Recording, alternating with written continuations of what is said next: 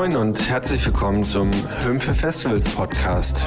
Hier sprechen wir mit spannenden Gästen zu allen relevanten Themen rund um Festivals, Trends und Entwicklungen der Branche und nehmen euch im Sommer mit ins Beautiful Mess der Festival Campingplätze.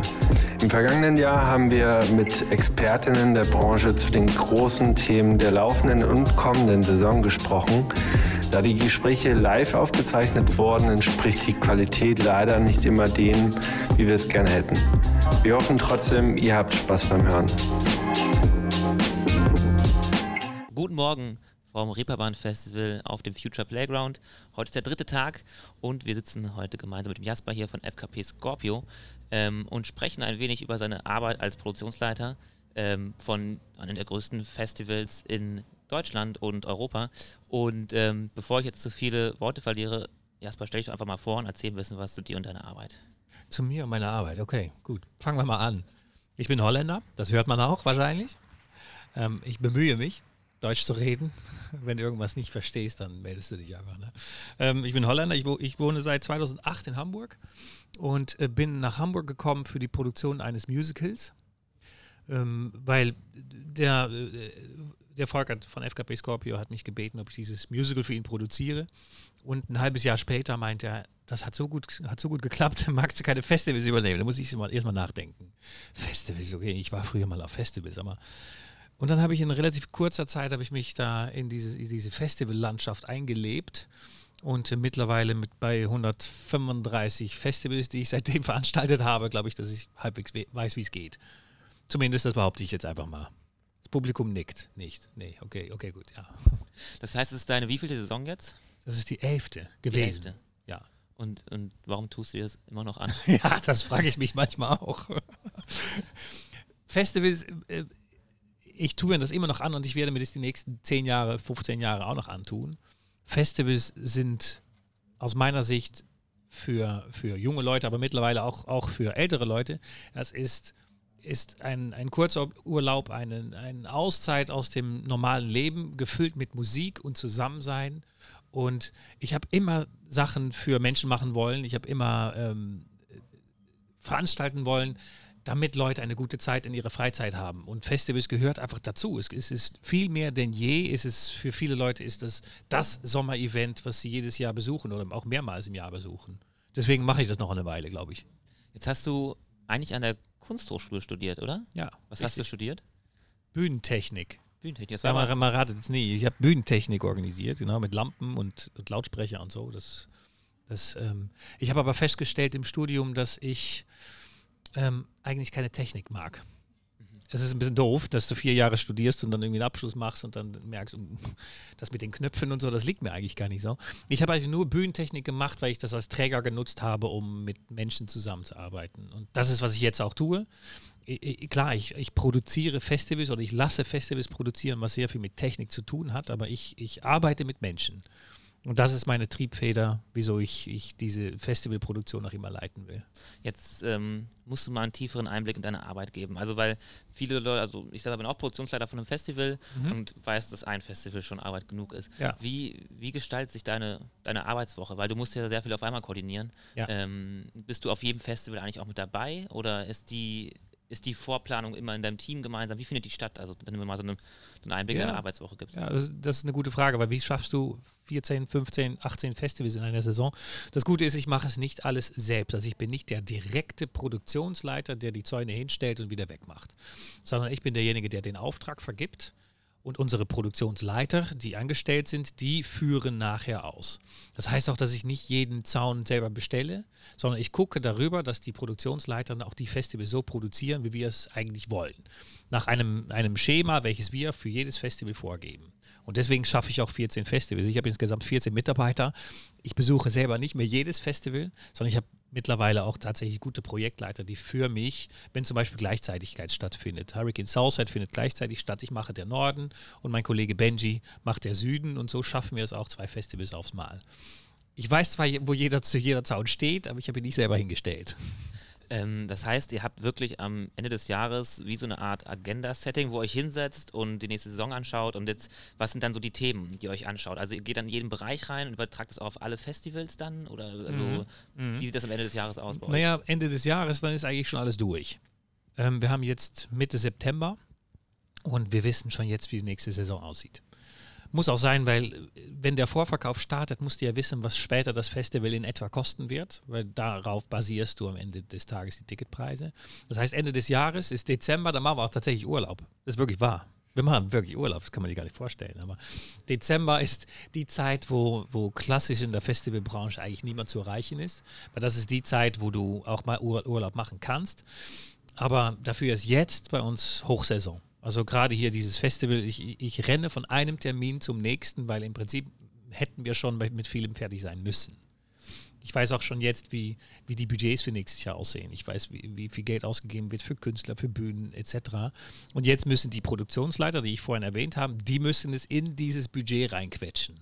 Und das ist natürlich die, die Herausforderung, dass es auch äh, monetär nachher am Ende klappt, dass wir da nicht mit einer, mit einer negativen Summe rausgehen wenn wir jetzt schon bei den äh, Budgets sind, was ist denn, ähm, was sind denn gerade sozusagen Verschiebungen bei euch, die in den letzten Jahren immer intensiver werden? Also sozusagen, wo Budgets in neue Richtungen gehen, die vorher eigentlich gar nicht da waren. Wenn du mal nächste ja. Saison in der Planung schon steckst, vielleicht kannst du ein bisschen was ja. verraten. Also in 2009, als ich gekommen bin, da gab es noch eine Herbstpause. Da hat man so eine Flaute gemerkt, wo einfach nur Booking beschäftigt war. Und wir, wir haben so ein bisschen gewartet und gedacht, oh, gucken wir dann irgendwann mal, wie das Festival aussieht. Und ähm, Natürlich hat sich, hat sich vieles getan. Es, es gab Duisburg, es, es, gab viele andere Sachen, die dafür gesorgt haben, dass es eine gewisse Budgetverschiebung gegeben hat. Ich glaube nicht, dass es eine Verschiebung ist, weil, weil auch Künstlerkosten sind immer weiter gestiegen. Nur ähm, Kosten für Sicherheit, äh, äh für, für Ordnung auf dem Platz, also Zäune, Gitter, Wellenbrecher etc., die sind halt exponentiell gestiegen. Und deswegen ist so eine gewisse Verschiebung merkbar. Aber es ist nicht so, dass die Künstler jetzt günstiger geworden sind. Aber dann ähm, habt ihr auch neue Töpfe, zum Beispiel Kontext Nachhaltigkeit, ähm, sind da irgendwie Investitionen getroffen worden in den letzten Jahren, die vorher auch nicht da waren, weil einfach da ja auch neue Relevanz geschaffen wurde auf dem Markt? Ähm ja klar, also klar, wir haben schon seit dem ersten Beginn haben wir drauf geguckt, wie, wie kann man Festivals nachhaltiger machen. Und es ist jetzt, jetzt ist es, ist es wirklich Mainstream geworden, dass jedes Festival sich mit Nachhaltigkeit beschäftigt. Wir haben damit schon viel früher angefangen. Was wir aber jetzt sehen, ist, dass, dass unsere ganze Bestrebungen, wo, wo man am Anfang ein wenig belächelt wurde mit, wieso trennt ihr Müll auf dem Festival? Das haben wir schon in 2012 gemacht. In 2012 haben wir angefangen, um zu gucken, okay, können wir Plastik von, von von anderen Fraktionen trennen? Können wir Papier oder auch Glas, können wir das separat einsammeln? Und jetzt pflückt man so ein bisschen die Früchte, dass alle merken, hey, FKP ist eigentlich richtig weit, die haben schon richtig viel gemacht. Wenn man ihre Liste anschaut, was sie alles machen, ähm, dann, dann kann man sagen, dass die schon auf dem richtigen Weg sind. Und ich sage bewusst auf dem richtigen Weg.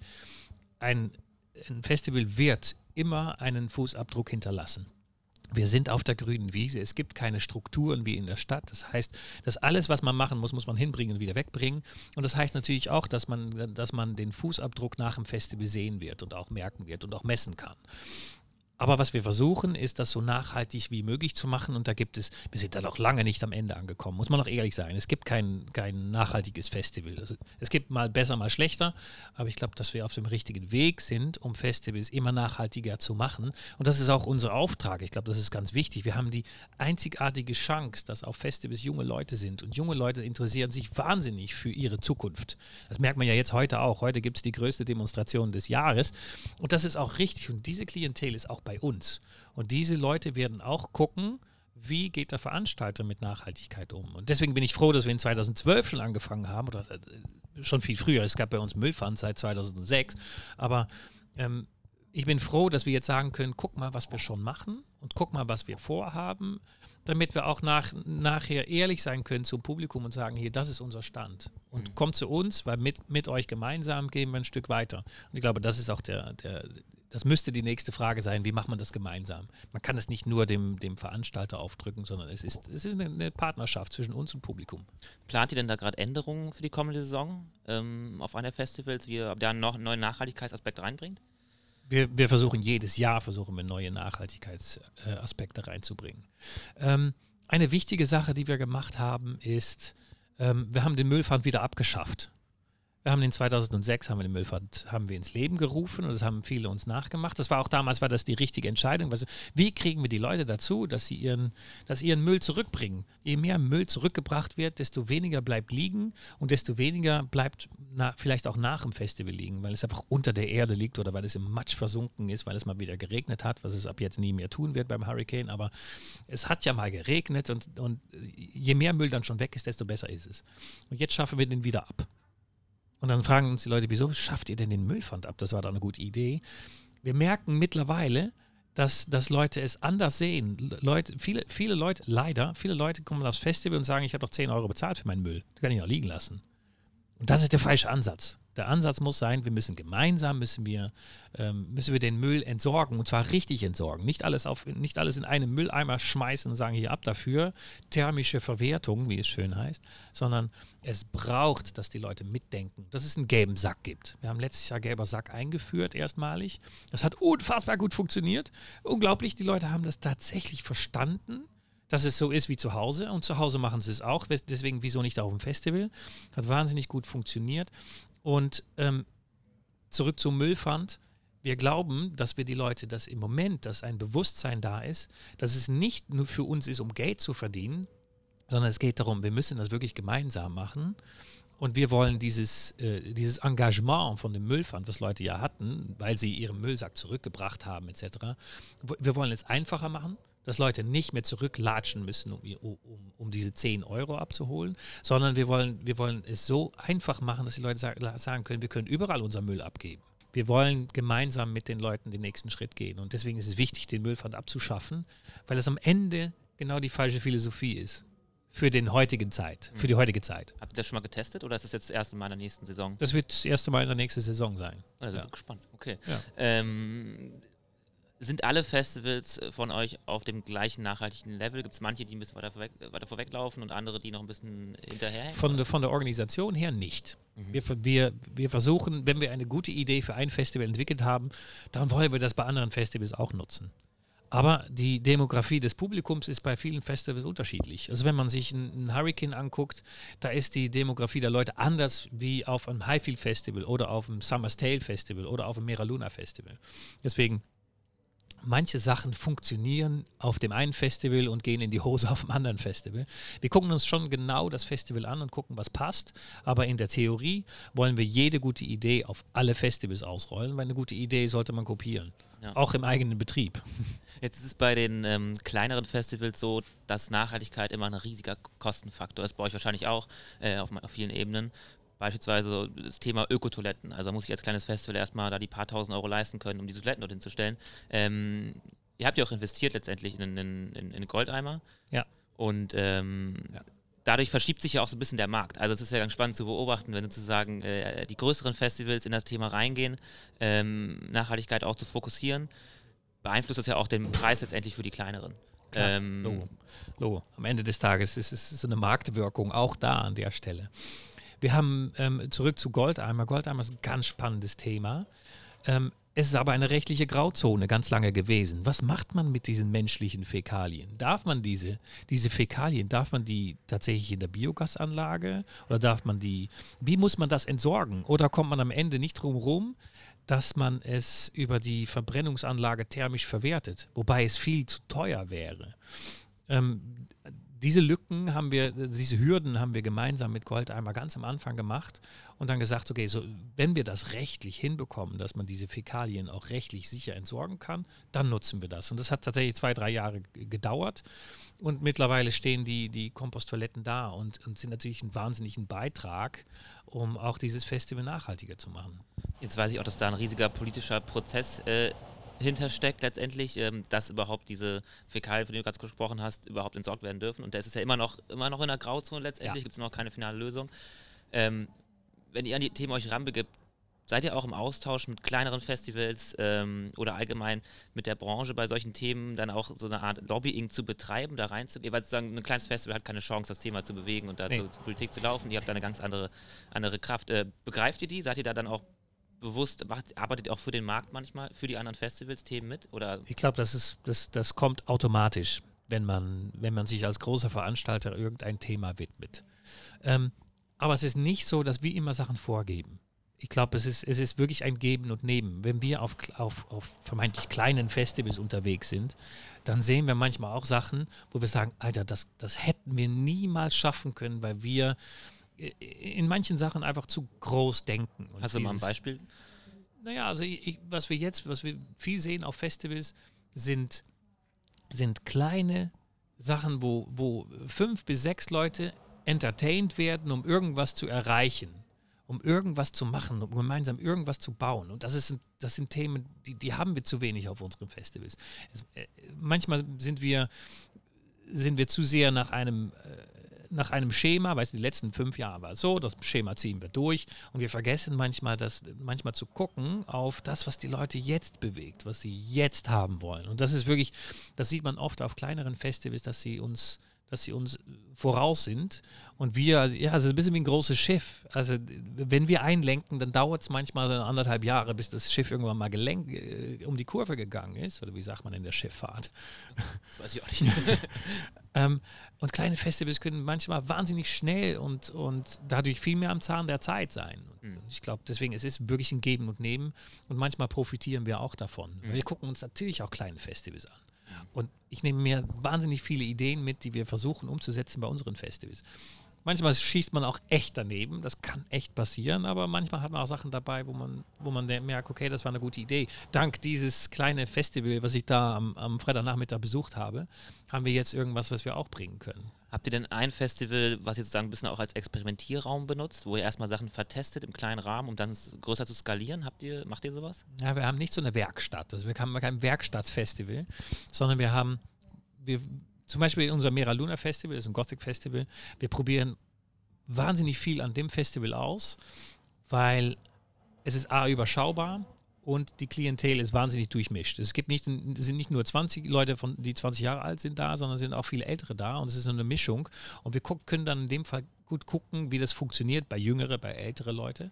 Und es ist ein sehr dankbares Publikum, weil es, es gibt für die Gothic-Szene nicht so viele, viele Projekte, wo, die sie besuchen können. Und deswegen, wir probieren viel dort aus, aber manche Sachen kann man auch nur auf einem großen Festival ausprobieren. Bei manchen Sachen braucht man halt tatsächlich den, den, den Durchstoß, um zu gucken, kommt es wirklich an. Und deswegen, wir versuchen auch freudig Sachen aus auf dem Hurricane. Manchmal gehen die auch in die Hose, passiert was, was sind denn so Themen, die auch in den letzten Jahren für euch dann irgendwie einfach nicht funktioniert haben, wo ihr gemerkt habt, oh, das ist die Skalierung, das, das klappt einfach nicht. Ja, wir haben irgendwann mal haben wir eine Hängemattestation aufgebaut. Super schön. Also so, so Pfosten in die Erde gerammt und Hängematten aufgebaut. Und das sah richtig geil aus. Und dann haben die Leute ins, ins Feld reingelassen und innerhalb von einer Stunde waren alle Hängematte kaputt.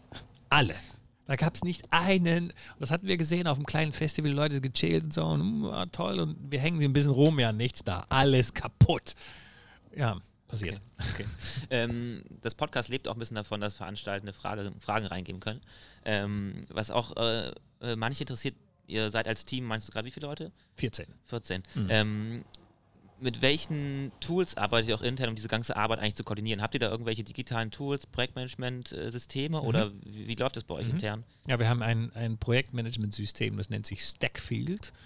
Das ist ein normal im Markt verfügbares Tool, und wir optimieren unsere Prozesse gerade, ähm, wenn man guckt zu, zu anderen Abteilungen. Also meine Abteilung produziert das Festival, aber es gibt auch eine Marketingabteilung, eine Ticketingabteilung und über diese Pro Projektmanagement-Software ähm, versuchen wir, weil auch wir kochen nur mit Wasser, ne? also versuchen wir unsere Projektstrukturen zu optimieren.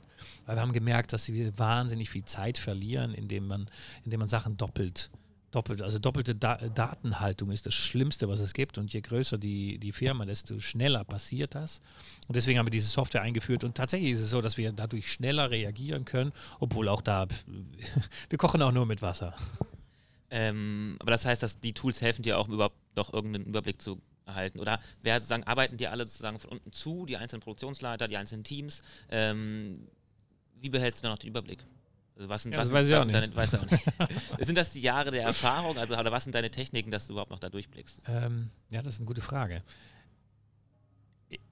Ich selbst, für mich persönlich, ich, ich kann ganz gut, wenn ich Sache nicht aufschreibe, dann behalte ich sie im Kopf. So, eine, so ein Mechanismus bei mir. Aber äh, ich sage jetzt nicht, dass ich alles, das ganze Festival im Kopf habe, aber ich weiß schon manchmal, hey, da ist irgendwas ist nicht angekommen, was hätte ankommen müssen.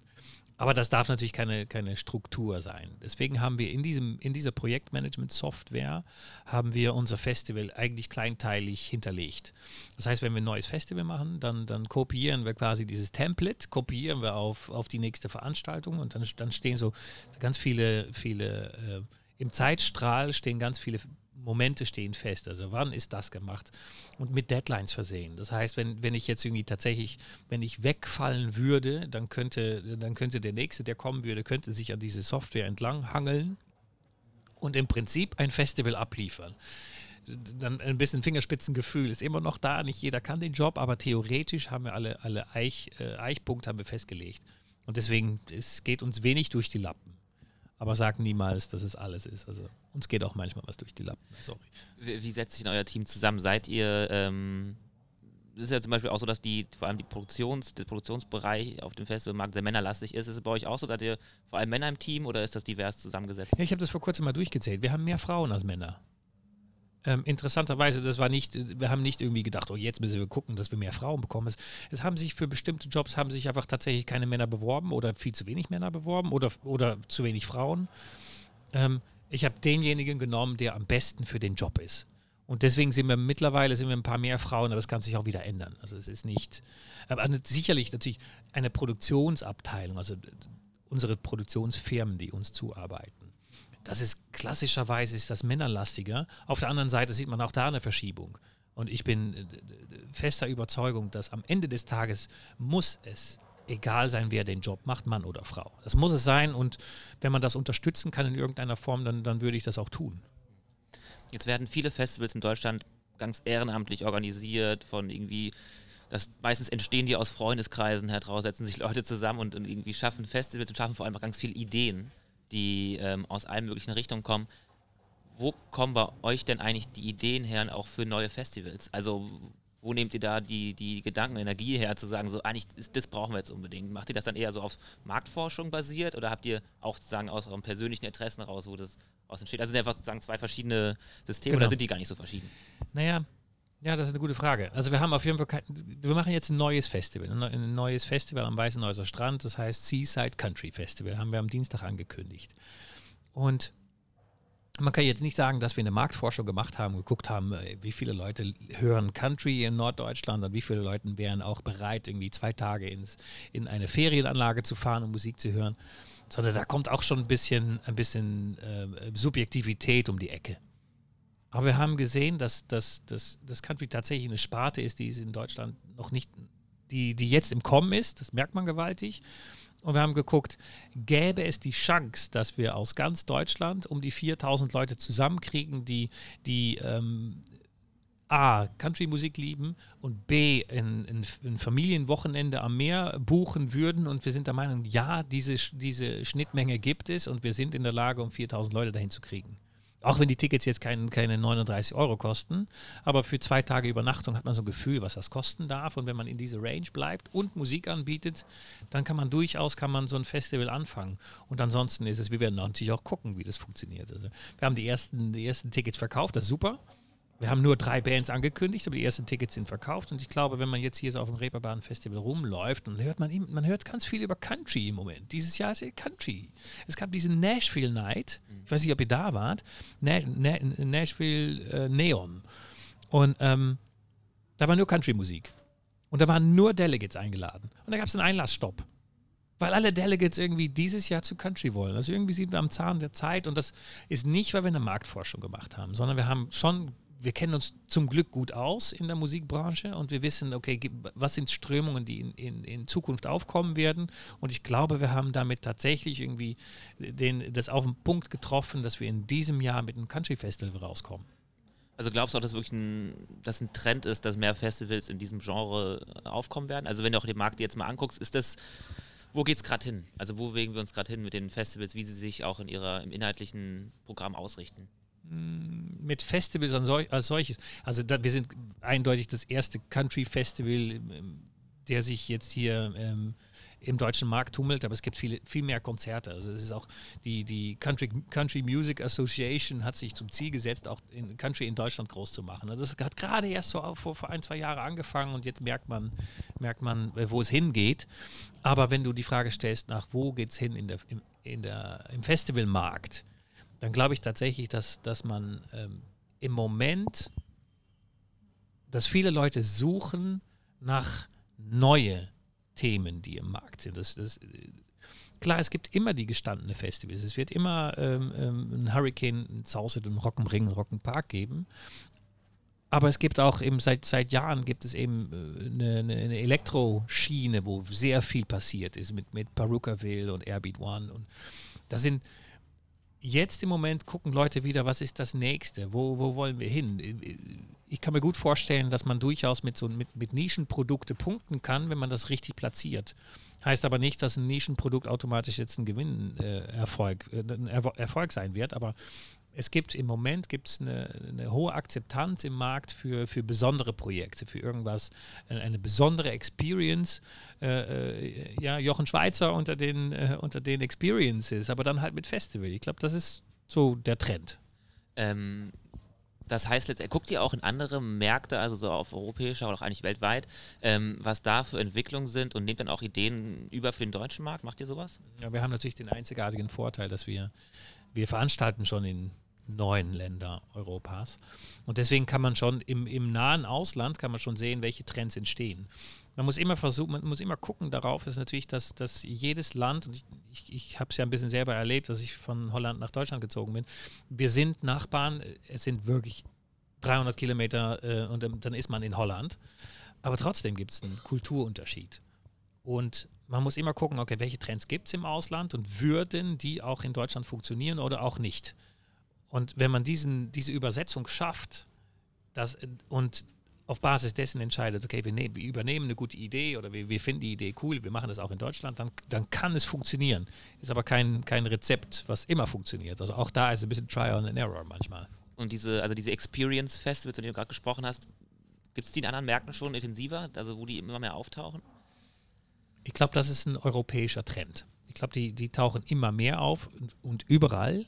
Aber es gibt natürlich Märkte, wo sie uns ein bisschen voraus sind. Als wir Summer's Tale angefangen haben in der Lüneburger Heide, dieser Trend, Naturfestivals für die Familie, die gibt es in England schon viel länger. Und ähm, ein, äh, zum Beispiel in, in, Holland gab es, gab es wenig ähm, musikbasierte Festivals. Also jedes Festival in Holland, jedes große Festival war eine Art von, von, von Musiksupermarkt. Da gab es halt alles.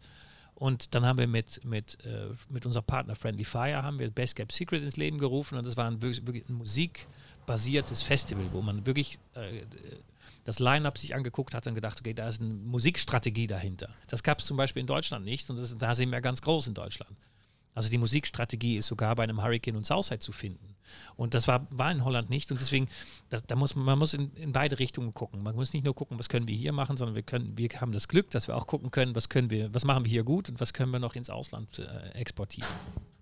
Ähm, so die Zukunft. Da erwartet uns ja sicher einiges noch ähm, an spannenden Themen, auch im Kontext Nachhaltigkeit. Um da nochmal irgendwie kurz drauf einzugehen. Wir hatten auch einen Panel ähm, in den letzten Tagen, wo es um Nachhaltigkeit ging und die Zukunft von Nachhaltigkeit und äh, so ein bisschen war der Rückschluss, wir haben darüber diskutiert, wie viel Durchschlagskraft kriegt das Thema und kann es eigentlich über Ticketverkäufe entscheiden. Also zu sagen, bekommt es so viel ja, Auftrieb letztendlich, dass Festivals, die in den nächsten fünf Jahren sich sozusagen nicht nachhaltiger gestalten und es auch irgendwie, sobald es transparent nach außen gestaltet wird, wie nachhaltig eigentlich gewisse Festivals sind, andere nicht, dass dadurch auch gewisse Ticketverkäufe sozusagen beeinflusst werden, weil die neuen Generationen, vor allem die Jüngeren, kein Interesse mehr daran haben, auf Festivals zu gehen, die nicht nachhaltig sind. Glaubst du auch an, an so eine Zukunft, in der die Nachhaltigkeit irgendwie neuen Auf so einen großen Auftrieb bekommt, dass davon auch Ticketverkäufe beeinflusst werden? Das glaube ich tatsächlich schon. Ähm, nicht zu 100 Prozent. Das, das Leben ist nicht schwarz-weiß und es wird nicht nur solche geben, sondern wir sehen aber jetzt schon, dass lustigerweise seit seit dem Beginn, wir haben irgendwann haben wir ein, ein, ein, unser grüner Woden Camping eingeführt. Der einzige Grund, dass es grüner Woden heißt, weil, war, weil ich es nicht Green Camp nennen wollte. Und ich bin nach wie vor der Meinung, dass man es nicht Green Camp nennen soll, wenn man nicht wirklich green ist. Es wird sehr viel Greenwashing betrieben. auch bei Festivals. Und deswegen habe ich es irgendwann grüner Wohnen genannt, weil ich damit im Namen schon den Versuch eines, eines besseren Campings deutlich machen wollte. Und ähm, wir sehen aber, dass das haben wir eingeführt in 2012 und ist ganz lange stagniert. Wir haben so viele Tickets verkauft und das haben wir jedes Jahr verkauft. Es ist übrigens nicht teurer als normales Camping. Es kostet genau das Gleiche, aber ähm, wir haben einfach gemerkt, dass, dass 15 Prozent der Leute macht es, nicht mehr. Jedes Jahr bei jedem Festival. Und seit dem letzten Sommer, also eigentlich seit, seit, seit Vorverkauf 2019, haben wir gesehen, dass da plötzlich wieder mehr Leute sich dafür interessieren. Das, wir, wir, haben die Plätze vergrößern müssen und dann dachten wir, okay, jetzt haben wir groß genug gebaut und dann brauchen wir noch mal ein bisschen größer und ach, es kommen noch mehr Leute. Noch mal. So haben wir, haben wir bis zuletzt haben wir irgendwie den Platz immer größer gemacht, weil wir gemerkt haben, es interessiert Leute und sie sehen den Unterschied zwischen normales Camping und, und eben dieses grüner Wohnen-Camping. Deswegen glaube ich schon, dass es sehr viele Leute gibt, die tatsächlich hingucken werden und sagen, okay, die Band spielen auf, auf vielen Veranstaltungen. Okay, das Line-Up von, von, von Hurricane passt mir, aber das Line-Up von Highfield passt auch, aber das Line-Up von Rock am Ring finde ich auch geil. Also so, äh, gleich kann ich mir alles vorstellen und dann kann ich mir gut vorstellen, dass es viele Leute gibt, die dann gucken, und wie weiter? Wie ist es mit Sicherheit auf dem Festival gestellt? Was hat, was hat der Veranstalter in den vergangenen Jahren gemacht, als es irgendwie brenzlig wurde? Dann glaube ich auch, dass gibt es Angebote und wie geht der Veranstalter überhaupt mit seiner Umwelt um? Und ich glaube, dass die, die, die Fridays for Future, die Bewegung, die hat wahnsinnig viel losgetreten und ich glaube, das ist auch genau das Richtige. Das ist, wir haben endlich mal wieder, wie in den 68ern, als 6% der Studenten auf die Straße gegangen sind. Man muss sich mal das Ausmaß angucken. Jetzt sind 15%. Also 15% aller Jugendlichen gehen auf die Straße. Das, das ist, in 2046 werden wir davon reden, was in 2017, 18, 19 passiert ist. Ich, ich weiß gar nicht, was angefangen hat. 18? Ich glaube schon. 18? Ja. Ähm, und dann werden wir erst merken, was für, eine, was für ein Impact dieses, diese, diese Jugend auf uns hat. Und die Jugend ist teilweise schon bei uns. Das heißt, spätestens in zwei bis drei Jahre ist die voll bei uns. Und ich glaube, wenn man dann nicht die Antworten hat, die sie brauchen, dann kann ich mir gut vorstellen, dass ein Festival abschmiert und jeder Festivalveranstalter so auf diesen Zug einspringen, äh, reinspringen. Weil wenn man es jetzt nicht macht, dann ist man eigentlich schon zu spät. Mhm. Eigentlich ist man ohnehin schon zu spät. Das ist eher Werbung für meine eigene Sache. Das heißt aber, letztendlich ist es ja auch so, dass die Transparenz nicht so richtig gegeben ist, wie nachhaltig ein Festival eigentlich ist. Also wenn man sich so ein bisschen den Mediendiskurs der, der letzten Monate anguckt, dann wurde sich immer genau das Müllthema äh, raufgeworfen, ja. äh, weil das die, die medienkräftigen Bilder sind, äh, wie nachhaltig Festivals anscheinend nicht sind. Ähm, aber eigentlich sieht man als Gast vor allem auch gar nicht, was da hinter den Kulissen passiert. Sollten da Festivals mehr darüber kommunizieren? Wie, wie, wie, wie intensiv macht ihr das? Weil ich glaube, die BesucherInnen wissen gar nicht so genau, äh, wie nachhaltig das Festival wirklich ja. ist, weil der Müll ist das geringste Problem bei den. Ja, was, was so spannend ist, du sprichst eigentlich zwei wichtige Themen an. Äh, da die Presse ist draufgesprungen und hat immer schlimme Müllbilder gezeigt. Das ist natürlich schlimm für Festivals und das ist schlimm für unsere Umwelt.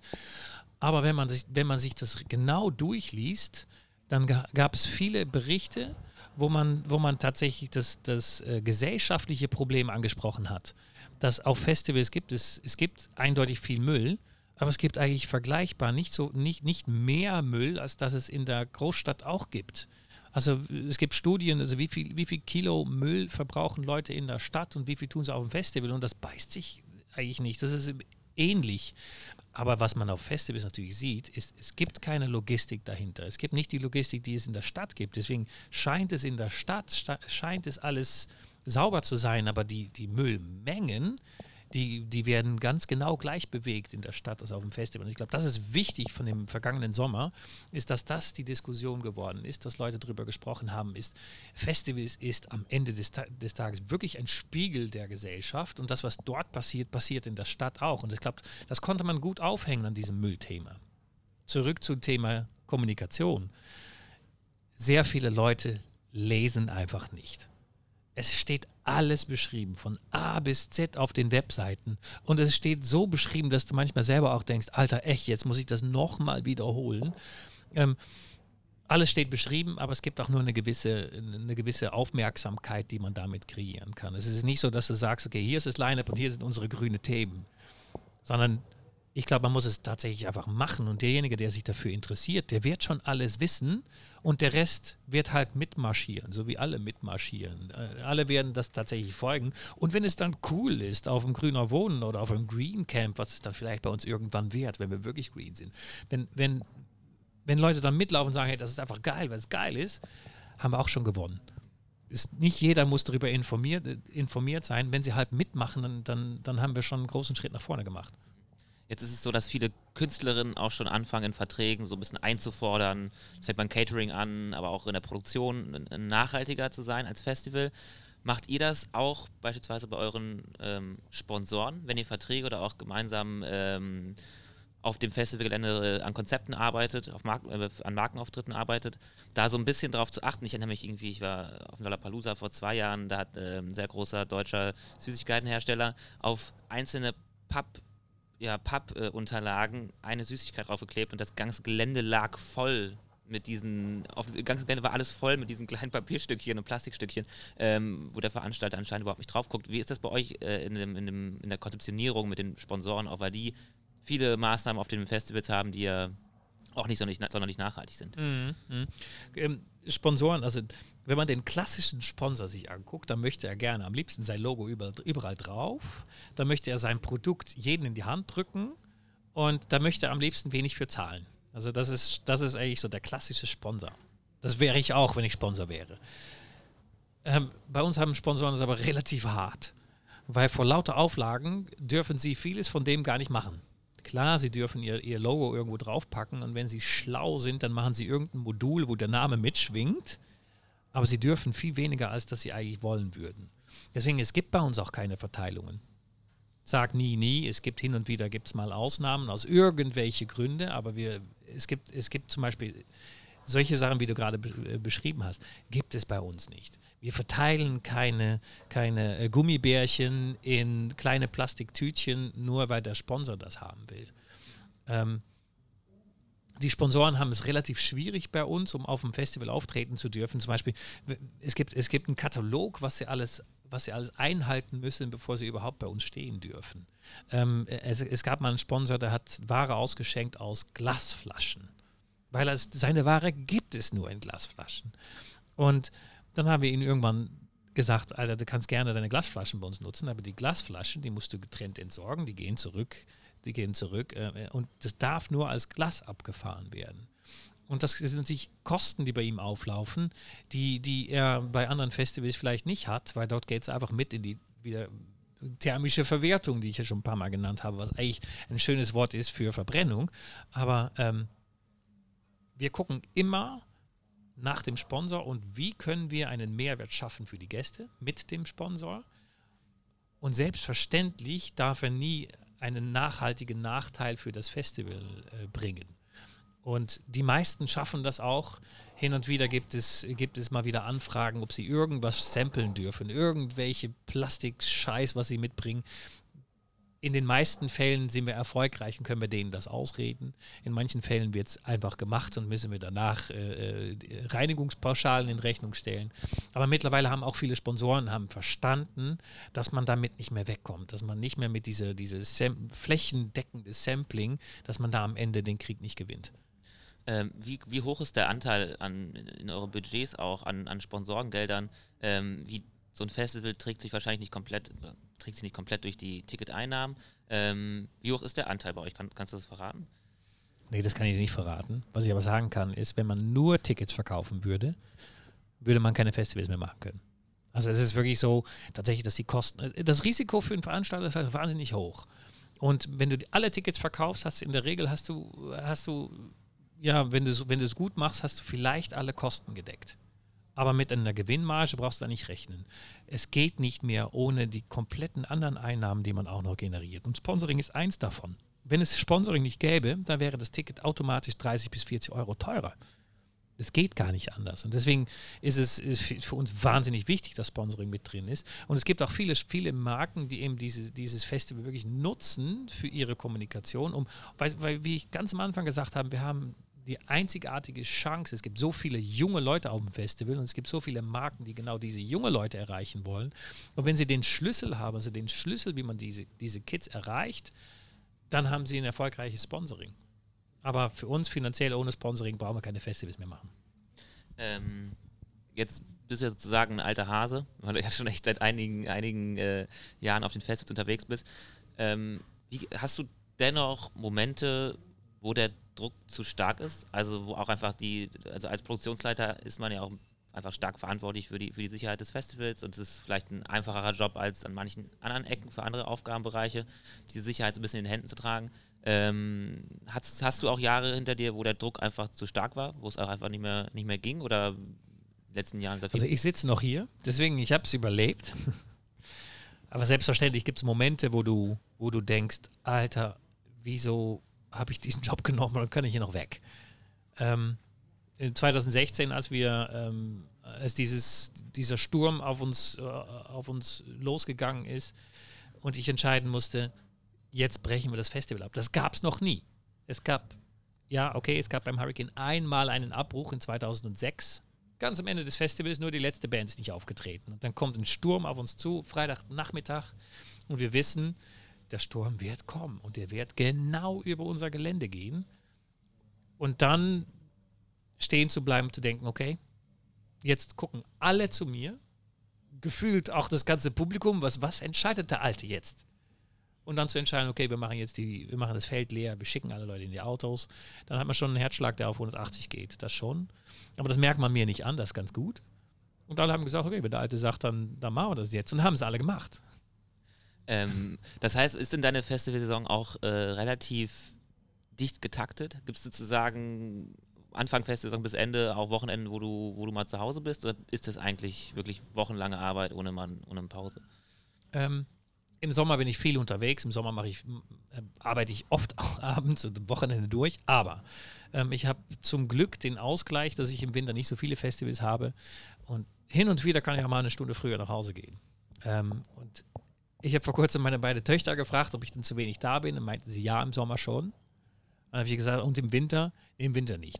Also ich glaube, ich halte die Balance noch zwischen zu viel arbeiten oder, oder irgendwie die Kinder vernachlässigen. Weil das ist ja schon eine Art Branchenproblem, wenn man es anguckt, dass einfach viele Leute, vor allem in der Sommersaison, wirklich kurz vorm Burnout teilweise stehen, weil sagen die, der, die, die Arbeit und die Fülle an Arbeit, die in der Saison auf einen zukommt, einfach viel zu viel ist. Ähm, siehst du das auch um dich herum äh, immer wieder, dass da Leute nicht ganz so gut die Balance finden? Und hast du auch eine Idee, woran das liegt? ich glaube, in sehr vielen Jobs gibt es die Gefährdung, die Burnout-Gefährdung. Den Vorteil, den wir haben, ist, dass das mit einem Festival wirklich, wenn du die Türen aufmachst, dann ist es hopp oder top. Entweder hast du es geschafft oder hast es nicht geschafft. Da kannst du nicht mehr viel nachsteuern. Ich glaube, viel Burnout gefährdeter sind Leute, die ähm, tatsächlich, wo der Berg niemals aufhören wird. Wo es nicht so einen Moment gibt, wo einfach Türen auf und jetzt geht's los, sondern ja, pf, das habe ich ab, aber es liegt noch 100.000 andere Sachen auf dem Tisch und die kommen und die kommen und die kommen. Ähm, Sage ich nicht, dass es bei Festival alles cool ist und ähm, ich merke oft, dass es, es gibt Menschen, auch in meiner Abteilung, die sind so perfektionistisch, dass sie nicht zum Schluss kommen. Dass sie niemals irgendwie sagen, oh jetzt, so machen wir es und die versuche ich dabei zu begleiten, dass sie, dass sie eben diesen, diesen Punkt erreichen, wo sie sagen, ich hätte gerne noch mehr, aber das ist das Beste, Bestmögliche, was wir jetzt erreichen. Und die, die das nicht haben, die eben dieses, es geht immer besser, noch besser, noch besser, noch besser, das sind diejenigen, die wirklich Burnout gefährdet sind. Aber wie hast du denn da deine, deine Balance, deinen Punkt gefunden? Also, weil das ja wirklich tatsächlich auch im Produktionskontext immer ein Problem ist. Man will bis aufs letzte Detail schauen, ob jetzt alles stimmt, weil sonst könnte dies und das passieren. Ähm, es ist einfach die Erfahrung über die Jahre, dass du da die Balance findest und weißt, so, ah, bei dem Thema, das ist jetzt einfach auch getan, so, da müssen wir jetzt nicht mehr Arbeit reinstecken. Also, ja. wie, wie, bist du dazu gekommen, halt genau das auch weitergeben zu können? Ich bin, ich bin auch ein Perfektionist gewesen. Ähm, ich wollte immer alles besser und ich habe immer meine Leute bis zum Wahnsinn getrieben, weil sie immer weiter, immer mehr. Und habe ich irgendwann festgestellt, wenn ich das jetzt so weitermache, dann, dann brechen sie mir alle weg. Also ich musste, musste wie, es hört sich jetzt ein bisschen altherrenmäßig an, aber ich musste leider selber erfahren, wie das ist, wenn, wenn du ähm, deine, deine Mitarbeiter oder auch dich selbst über das Maß hinaus immer wieder pusht.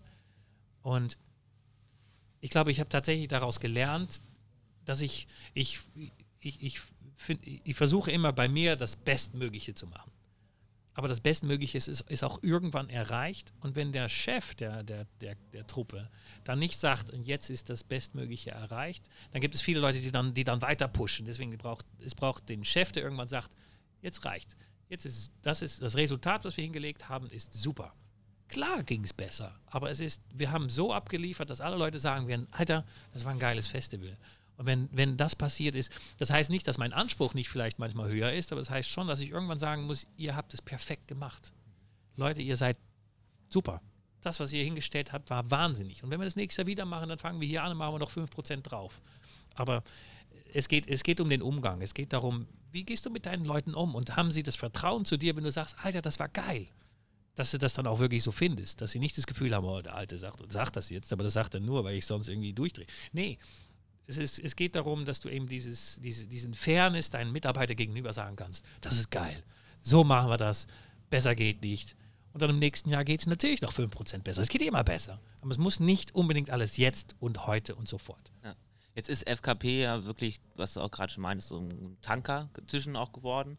Ähm, vermisst du manchmal auch mal für kleinere Festivals zu arbeiten, wo es deutlich agiler auch zugeht? Ich mache zum Glück ein paar Festivals, wo das genau so ist.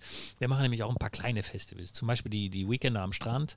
Ähm, da hat man noch so eine kleine Spielwiese, wo ich tatsächlich auch mal selber Hand anlege. Wo ich selber auch noch mal irgendwie. Wir haben zum Beispiel, wir haben letztes Jahr haben wir ein, ein Schnitzeljagd gemacht auf dem Festival. Das wussten die Leute gar nicht. Wir haben irgendwann, wir haben, wir haben, wir haben so kleine Paketchen verteilt und wir haben das gar nicht groß erzählt. Das, aber irgendjemand hat so ein Paketchen gefunden und gesagt, hey, das ist ja geil. Und auf der Rückseite von dem, von dem äh, Puzzlestück, was drin war, stand, hey, häng dieses Puzzlestück da und da auf. Dann hat der Erste das Puzzlestück hingehängt und dann fünf Stunden später gab, hingen plötzlich da 20 Puzzlestückchen. Und am nächsten Tag haben wir dann nochmal verteilt. Da war ich selber dabei. Da bin ich morgens, ganz früh morgens durch die Anlage, habe die Dinger verteilt. Und ähm, hatten mega viel Spaß dabei, muss man auch sagen. Und irgendwann am letzten Tag, äh, äh, am Abend, war alle, waren alle Puzzlestückchen gefunden. Und das war so ein Ding, wo wir gedacht haben, wir müssen dieses Festival, da müssen wir ein bisschen mehr machen als nur Musik oder Rahmenprogramm oder Workshops. Das machen eigentlich schon alle. Wir müssen auch irgendwie so das Spiel im Festival erfinden. Und dieser Puzzle haben wir dann aufgelöst, indem wir das letzte Puzzlestück eine Band mitgegeben haben. Und der Sänger von der Band ist irgendwann äh, Crowdsurfing übers Publikum gegangen und auf seinem Rücken haben wir das letzte Stück geklebt. Und da war ein großes, großes Gefeier, als dieses letzte Stück gefunden wurde. Und das, der Puzzle hat dann irgendwie ein Gedicht ergeben, geschrieben von, von, von einem Künstler. Und dieses Gedicht war das erste Mal, dass dieses Gedicht irgendwo veröffentlicht wurde. Und ich habe also innerhalb von unserem Portfolio, was echt viele Festivals sind, habe ich tatsächlich auch so ein paar Spielwiesen, wo man auch die Zeit findet, um mal, um mal selber Hand anzulegen. Um mal selber ähm, tatsächlich irgendwie irgendwelche Bands, auf, Bands irgendwo hinzubringen, weil es irgendwas Besonderes gibt.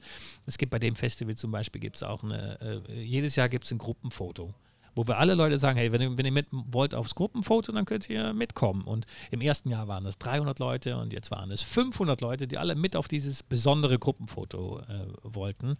Und ich habe irgendwann gesagt, weil ich habe einen Moderator gesucht, der das, der das tut und ich habe eigentlich niemand gefunden. Und alle haben gesagt, ja, alle bist du bescheuert, ich kann da nicht vor die Leute. Und dann habe ich gesagt, mach es halt selbst. Und dann habe ich mich auf eine Leiter gestellt und gesagt, so Leute, wir machen jetzt das Gruppenfoto und ihr müsst das und das und das machen. Und es hat mir so viel Spaß gemacht, dass ich das im nächsten Jahr wieder gemacht habe. Und ich freue mich jetzt schon drauf, das im nächsten Jahr wieder zu machen, weil es einfach tatsächlich schön ist, um auch mal selber was zu tun. Selber nicht nur zu kontrollieren, zu gucken und zu machen und zu, zu organisieren, sondern auch mal, mal tatsächlich äh, das, die, die, die, Hammer, der Hammer in die Hand zu nehmen und zu sagen, jetzt geht's los, jetzt mache ich das mal selber. Aber wann hast du zuletzt eine Bauzaunratsche in der Hand? Ähm, dieses Jahr, beim Hurricane. Beim Hurricane ähm, hatten wir ein, äh, eine Herausforderung, dass am Donnerstagabend, wo noch echt fett Anreise war, gab es einen, einen Regenguss. Ich war selber null vorbereitet, weil den habe ich echt nicht kommen sehen. Irgendwann wurde mir gesagt, naja, es wird jetzt bald ein bisschen regnen. Ja, right, genau, wird regnen. Hat dann tatsächlich geregnet und es standen echt extrem viele Leute standen auf der falschen Seite vom Zaun. Also 50 Leute, die so, wir müssen aber darüber, da ist unser Campingplatz. Und dann habe ich tatsächlich die Seko angefordert und gesagt, ich brauche eine Ratsche. Die alle, was, was ist denn mit einer Ratsche? Ich sage, ich brauche eine Ratsche. dann habe ich den Zaun aufgemacht und Leute reingelassen und den Zaun wieder zugemacht. Also ja, hin und wieder mal. Jetzt ist äh, viel passiert, äh, vor allem im Kontext Sicherheit auf Festivals in den letzten, letzten Jahrzehnten letztendlich. Ähm, wo sind wir da gerade angekommen? Ist das, äh, vor allem was passiert in Zukunft? Ähm, wie, wie sicher sind Festivals inzwischen geworden? Ja, wie sicher sind Festivals? Ist, ich glaube, Festivals sind so sicher, wie unsere Gesellschaft sicher ist. Ähm, Festivals sind insofern sind sie sicher, dass, dass ähm, man aufs Festival gehen kann, Konzerte genießen kann und sicher ist, dass einem nichts passiert. Sicher ist, dass man nicht zerdrückt wird, sicher ist, dass, dass wenn es irgendwo mal schief geht, dass man rauskommt und dass man, dass man ähm, tatsächlich nie das Grundgefühl haben muss, man ist nicht sicher.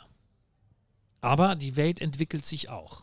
Es gab in 2017 gab es plötzlich dieser Fall, wo ein Festival äh, geräumt werden musste, weil man nicht zu hundertprozentig sicher sein konnte, dass da nichts passieren wird in den nächsten Tagen. Da muss das Festival komplett irgendwie untersucht werden und all, es wird sicherlich in Zukunft jetzt wieder neue Herausforderungen geben, wo wir dann wieder eine Antwort entwickeln müssen. Aber für Stand jetzt, für die, für die Sicherheitslage, die hierzulande herrscht, glaube ich, dass wir, dass wir tatsächlich genauso sicher sind wie, im, wie, wie auch auf der Straße, wie auch im, im Supermarkt, wie auch im, im Elbe-Einkaufszentrum. Jetzt ist es äh, ganz selbstverständlich, dass Veranstaltende ein Sicherheitskonzept in der Schublade haben, was rausholen, wenn es äh, einfach von behördlicher Seite einfach gefragt ist. Ähm, was viele Veranstaltende nicht haben, ist ja eigentlich sozusagen ein Sicherheitskonzept, was sich das Sicherheitsgefühl auch gibt. Also sozusagen ein Unterschied zwischen Bauzäune sind da, Security äh, schaut in die Taschen, ob, ob, ob äh, nichts aufs Gelände kommt, was da nicht hin darf. Ähm, jetzt ist aber für ganz viele Menschen auch einfach ein Festivalgelände, was nicht gut ausgeleuchtet ist, ähm, schon auch ein Unsicherheitsgefühl. Und es gibt ja eine Differenz zwischen Unsicherheitsgefühl und, und die, diese Sicherheitslage auf dem Gelände. Ähm, da macht ihr als FKP ja auch irgendwie viel. Ähm, sollte, das mehr, sollte es das mehr geben auf Festivals? Eigentlich so ein Sicherheitsgefühlkonzept, was, was dafür sorgt, dass Leute sich. An der Gesellschaft fühlen sich ja auch nicht alle sicher. Ja, naja, ich muss mal, mal ganz am Anfang bei den ersten Sätzen, die du gesagt hast, anfangen. Ähm, jeder Veranstalter, der das Sicherheitskonzept aus der Schublade zieht, um es den Leuten, um es den Behörden vorzuzeigen, hat aus meiner Sicht schon mal verloren. Weil ein Sicherheitskonzept ist am Ende ist es die, ist es die Zusammenfassung von der Philosophie des Veranstalters. Das ist die niedergeschriebene Version von der, äh, von, von, der, dem gelebten Sicherheit, den es vor Ort gibt. Das muss es auf jeden Fall sein. Deswegen ist es, du kannst es nie aus der La Schublade ziehen, weil wenn du es aus der Schublade ziehst, dann hast du es also nicht präsent. Also das ist das, das Erste. Und deswegen ist ein, ein, ein richtiges Sicherheitskonzept ist tatsächlich nur die Zusammenfassung von alledem, was man macht. Und die fängt natürlich an bei dem jeweiligen Gast, der aufs Festival kommt. Und wie, wie geht er, wie hat er seine Festival-Experience und ab welchem Moment ähm, fühlt er sich sicher oder unsicher und was, was kann man dagegen machen? Und deswegen, was viele Leute nicht wissen, ist, dass unser Sicherheitskonzept fängt nicht bei der, bei der Pforte an.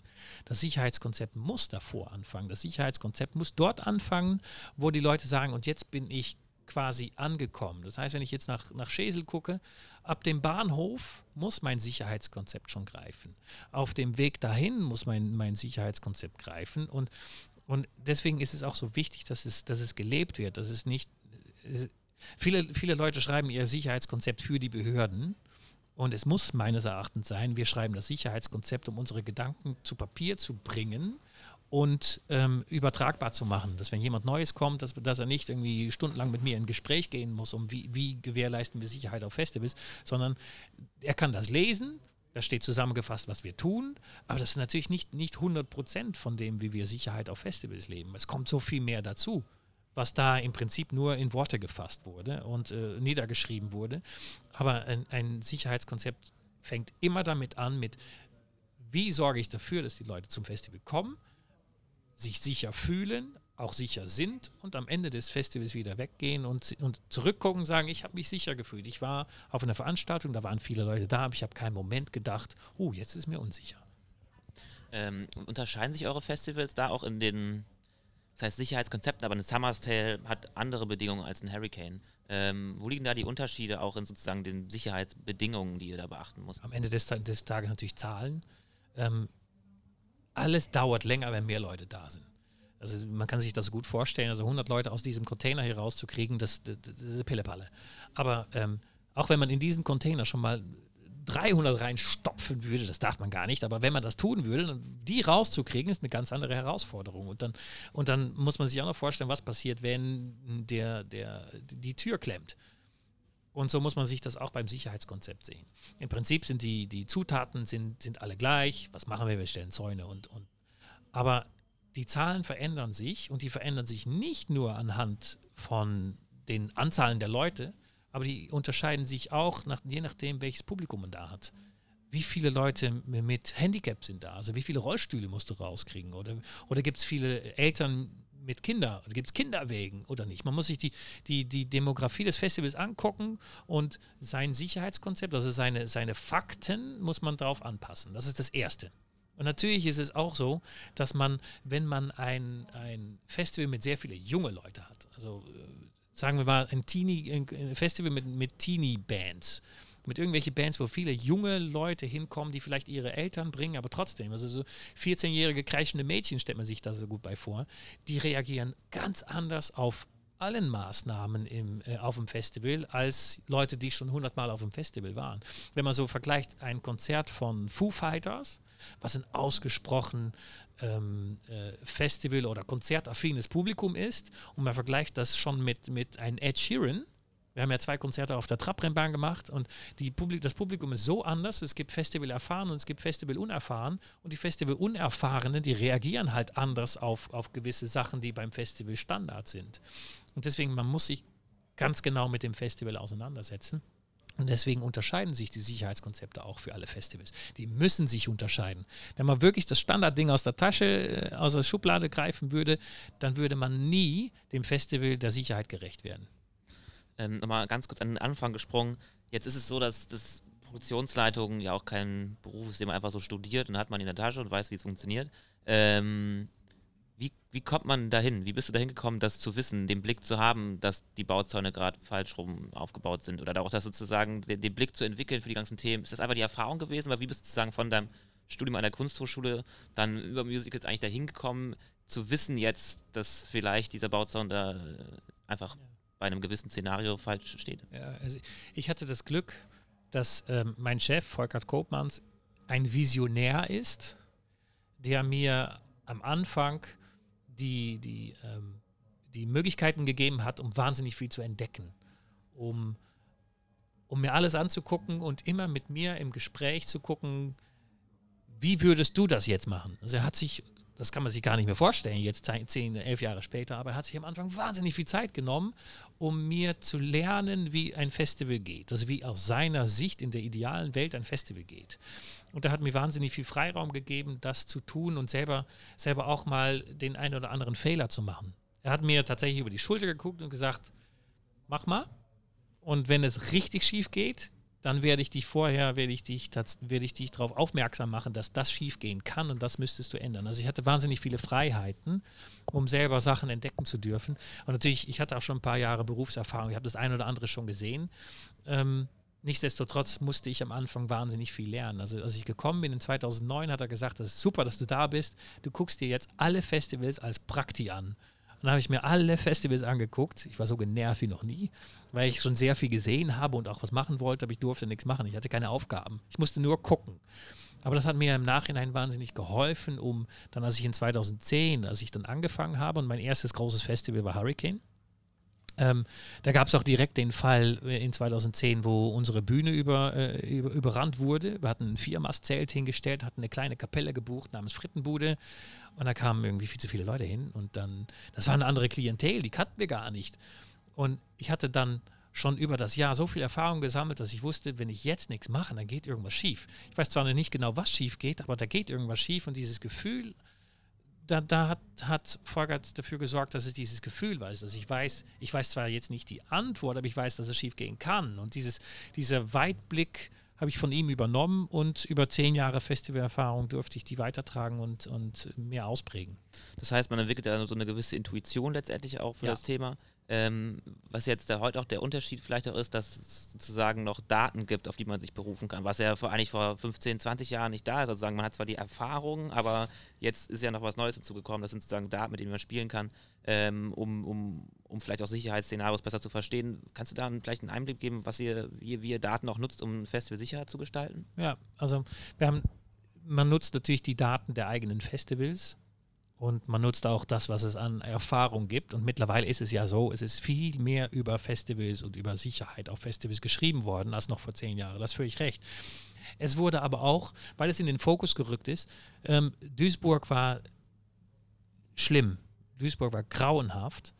Äh, und ähm, man kann sich nicht vorstellen, wie das für die Leute äh, gewesen ist oder noch immer ist, die da gewesen sind. Das ist die eine Seite. Aber Duisburg hat auch dafür gesorgt, dass, dass Sicherheit bei Veranstaltungen in den Fokus gerückt ist. Und wenn irgendwas in den Fokus rückt, dann gibt es sehr viele Nebeneffekte, die auch wiederum gut sind. Wie schlimm dieser Unfall auch gewesen ist. Es gab in 2001 gab es einen, einen Unfall beim Roskilde. Ich sehe hier überall Bilder vom Roskilde Festival. Gab es ja einen, einen Unfall beim Roskilde Festival, wo zehn Leute gestorben sind. Und aus diesem Unfall heraus sind wahnsinnig viele gute Sachen für Festivals entwickelt. Unter anderem ist der Wellenbrecher, den jetzt alle kennen. Der Wellenbrecher wurde entwickelt auf Basis einer Reaktion von dem Unfall bei Roskilde Festival. Und auch Duisburg hat, hat, dafür gesorgt, dass viele Leute sich mit dem Thema beschäftigen und dass auch viele Studenten sich mit dem Thema beschäftigen. Und es gab dadurch gab es wahnsinnig viel, viel Material plötzlich auf dem Markt, wo Leute sich damit befasst haben, wo Leute sich eingelesen haben und auch tatsächlich empirische äh, Untersuchungen äh, getan haben. Und dadurch gibt es mittlerweile viel mehr Material, als es noch vor zehn Jahren gab. Nichtsdestotrotz, es braucht aber auch die Erfahrung zu gucken, ist, wo setze ich jetzt die, die, die erforschte Zahl an oder wo muss ich jetzt übers Maß hinausschießen, weil es eine gewisse Notwendigkeit gibt. Aber das ist ja immer so. Je mehr Daten man hat, desto besser kann man die Grundlage schaffen. Und dieses, diese Weitblick, diese Intuition, wovon du vorhin gesprochen hast, ich glaube, das macht dann, das ist so das i-Tüpfelchen. Und die braucht es für Festivals. Die braucht es für jede Veranstaltung. Was das Roskilde ja auch jetzt eine lange Zeit gemacht hat und glaube ich immer noch tut, ist ja auch die Besucherströme ähm, sich ganz genau anzugucken, indem sie halt ja die App nutzen, ähm, auch jetzt die ganzen ähm, digitalen Armbänder, die es gibt, die Festivalbänder, die man zahlen kann. Da nutzen die sozusagen die Daten, um auch einfach zu schauen, okay, welche Bühne ist gerade wie ausgelastet und fürs nächste Jahr wissen sie ganz genau, dass das Zelt zum Beispiel halt nicht, nicht so schnell vollgeht oder so schnell vollgeht, wenn wir die, wenn wir die Wege anders bauen. Ja. Macht ihr das auch? Habt ihr ja, da auch? Äh wir haben seit, seit mittlerweile drei Jahren haben wir eben genau auch so ein Tool innerhalb unserer App entwickeln lassen, um genau das zu machen, um zu gucken, um im, im Live-Bild zu gucken, wo sind die Leute, wo läuft irgendwas außerhalb des Rahmens. Das ist immer, so, das ist immer spannend bei solchen Sachen, ist, ist, du siehst plötzlich Daten, die, es ist nichts Neues, weil du hast es immer schon gesehen, nur plötzlich siehst du es erfasst auf einem Bildschirm und sagst, okay, da sind jetzt im Moment sind da hochgerechnet 5000 Leute und die hätten da gar nicht sein dürfen. Und das ist das Spannende daran, dass, dass auch sich mein Job oder der Job eines, eines Sicherheitsbeauftragten auf einem Festival verändert sich. Früher war es so, ähm, du hast gefühlt, äh, ich weiß, immer und immer an dem Tag ist es da, gibt es gibt's, gibt's halt viele Leute, die da unerwarteterweise aufpoppen. Das war so ein Erfahrungsding. Und jetzt kannst du auf dem Bildschirm kannst du sehen, wo muss ich jetzt hin? Und jeder, der, der seinen Job ernst nimmt, nutzt auch solche Möglichkeiten, um zu gucken, wie kann ich meinen, meinen Job oder wie kann ich mein Festival für nächstes Jahr verbessern. Und deswegen, wir gucken in der App ganz genau, wo Leute sind und man sieht dann auch, dass Sachen außerhalb des Rahmens, Rahmen tanzen. Also es gibt zum Beispiel, ähm, äh, wenn der Supermarkt, wenn, wenn der aus irgendeinem Grund irgendeine super Aktion ins Leben ruft, wovon wir nichts wissen, dann haben wir das vor zehn Jahren, ist es einfach passiert. Im, Im, besten Fall kam irgendwann über die Seko kam mit, hey, hier sind viele Leute, die wollen irgendwas. Wir wissen nicht was, aber die wollen irgendwas. Und jetzt sehen wir das. Wir sehen schon auf dem Bildschirm, da sammeln sich Leute und das ist eigentlich außerhalb des Rahmens. Wir müssen da mal jemand hinschicken. Es wird nie so sein, dass man so ein, so ein Festival komplett betreuen kann aus, der, aus, der, aus dem Tower wie es am Flughafen ist, sondern man, man, braucht immer die Leute vor Ort, die Leute, die Augen vor Ort auch und auch die Einschätzung vor Ort, aber es hilft einem, um Festivals sicherer zu machen. Und deswegen, wenn, wenn es diese Technologie gibt und wenn man die Technologie bezahlen kann, weil das ist wichtig, es gibt sicherlich Veranstalter, also kleine Veranstaltungen, die so, die so eine Technologie gar nicht bezahlen können, aber wenn man es bezahlen kann, dann sollte man das auch tun, weil es gibt, es gibt wieder neue, eine neue Tiefe der, der äh, äh Informationslage. Mhm. Zuletzt nochmal die Frage jetzt, also haben jetzt über ganz viele Themen gesprochen, wie jetzt zum Beispiel Daten zuletzt, äh, auch Nachhaltigkeit. Was sind noch Fokusthemen, die jetzt vor allem in der nächsten Festivalsaison und auch danach folgen werden im Markt, wo man das Gefühl hat, oh, das gewinnt gerade eine ganz neue Relevanz. Also so Themen wie Inklusion oder auch andere, wo es gerade auch nochmal so einen Auftrieb gibt. Hast du da, wo, wo habt ihr da eure, eure Brille drauf? Ja, wir haben, ähm, man muss sagen, das ist jetzt nicht erst seit dieser Saison. Es gibt so zwei Themen, die sind wichtig. Ähm, Thema A ist, ist, was du gerade sagtest, Inklusion. Das ist allerdings schon viel länger ein Thema.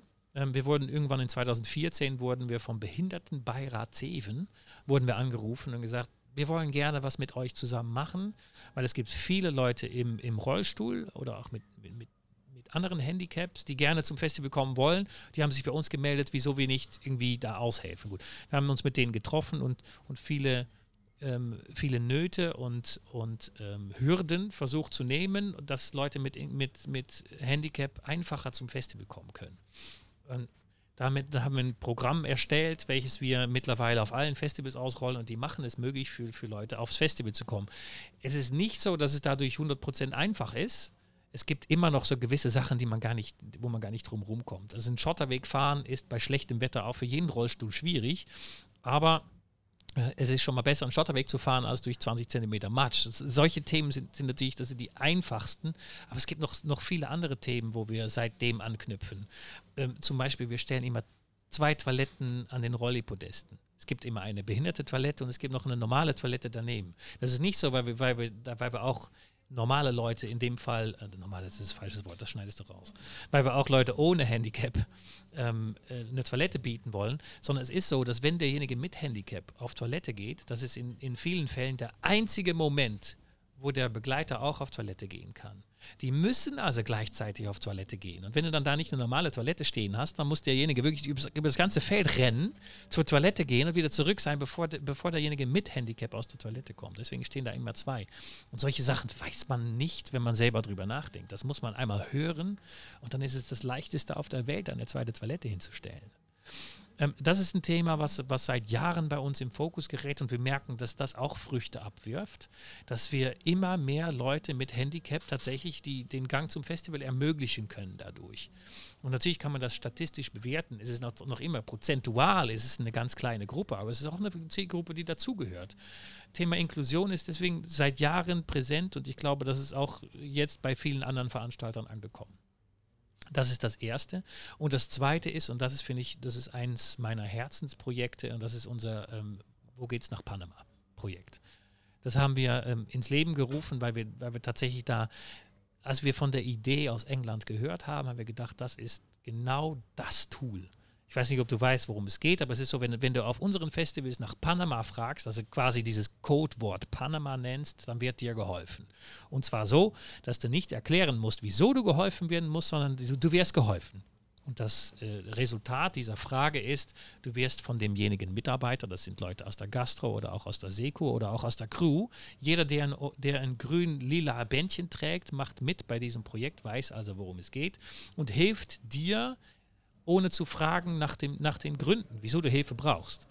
Und erst wenn du dann aus der Situation rausgeholt wirst, weil das ist das Thema, du wirst aus der, der, der bestehenden Situation rausgeholt und erst dann wird die Frage gestellt, wie kann ich helfen? Es wird nicht die Frage gestellt, was ist dir passiert, sondern es wird, es wird dir gefragt, wie kann ich dir helfen? Kann ich deine Freunde anrufen? Kann ich die Sanitäter anrufen? Soll ich die Polizei für dich rufen? Wie kann ich dir helfen? Du brauchst mir nicht erzählen, was passiert ist, sondern nur, wie kann ich helfen?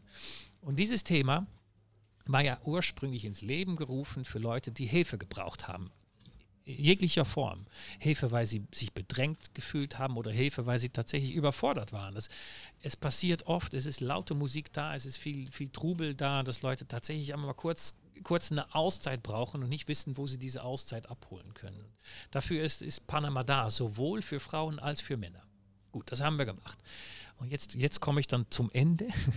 Das Spannende bei dieser, äh, bei dieser Frage nach Panama ist A natürlich, dass wir dadurch Leute helfen, aber noch viel wichtiger für mich ist, wir haben dadurch die Leute ein Tool in die Hand gegeben, womit sie auch helfen dürfen. Es ist nämlich ganz oft so, wenn, wenn irgendwas passiert, dann will derjenige gar nicht geholfen werden oder traut sich nicht, um Hilfe zu fragen. Dieses Wort Panama, wenn andere drumherum das hören, dann wissen sie, wir dürfen also helfen. Also es ist eine Art Zivilcourage-Thema geworden, dass Leute das Gefühl haben, ich darf jetzt helfen, weil diese Person braucht meine Hilfe und ich gebe diese Hilfe jetzt, weil er oder sie danach gefragt hat.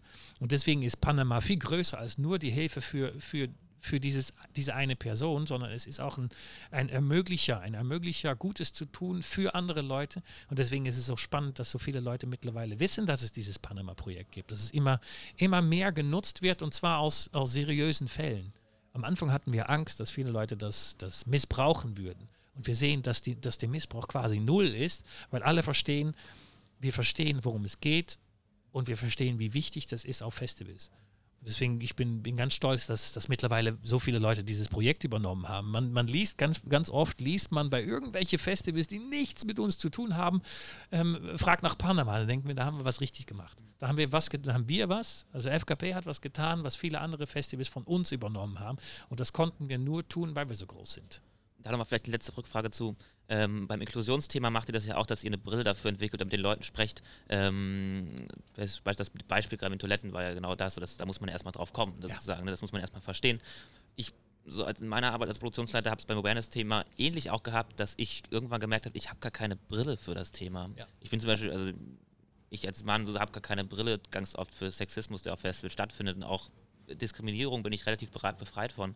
Ähm, was sind da eure Techniken, um auch eigentlich bei dem Thema so eine Brille dafür zu entwickeln, wie man eigentlich dann auch so Sicherheitsgefühle schafft auf Festivals für beispielsweise Leute, die People of Color sind, die, die ähm, sich sonst vielleicht auch eher diskriminiert für auch im Alltag oder mal wieder dem begegnet sind, auch auf Festivals diese Atmosphäre zu gestalten, so weil ich weiß nicht, wie es bei eurem Team ist, äh, meist, die meisten Veranstaltungsteams sind sehr äh, heterogen. Ähm, wie, wie holt ihr da die Perspektive für das Thema ein?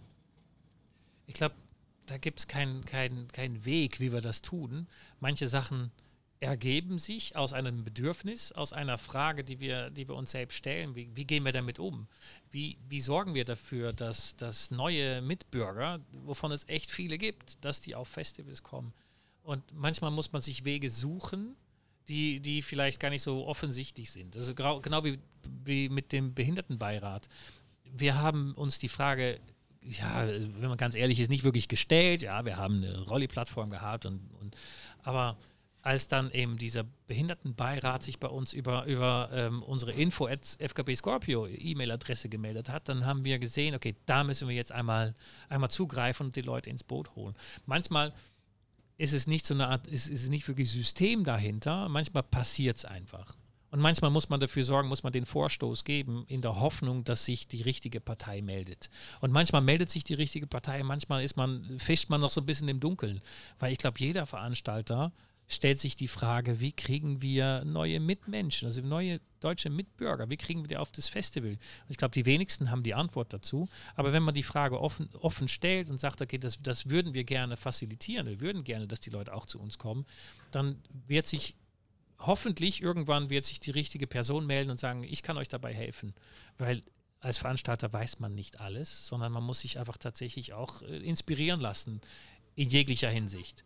Nicht nur auf dem Festival, aber auch durchs Jahr durch. Und ich hoffe deswegen auch, dass, dass solche Gespräche sind auch wichtig, weil jemand, der das hört, der sagt, hey, ich habe da einen Eingang, der sollte sich unbedingt bei uns melden jeder, der sich bei uns meldet, kriegt eine qualifizierte Antwort. Das ist mir wichtig. Also ich will nicht, dass die Leute mit einer, mit einer Standardantwort abge, abgeschoben werden, sondern sie kriegen von uns eine qualifizierte Antwort. Und wenn sie mit, einer, mit, mit einem, einem Thema sich melden, was uns gerade beschäftigt, dann ist die Chance auch groß, dass wir irgendwas gemeinsam tun können.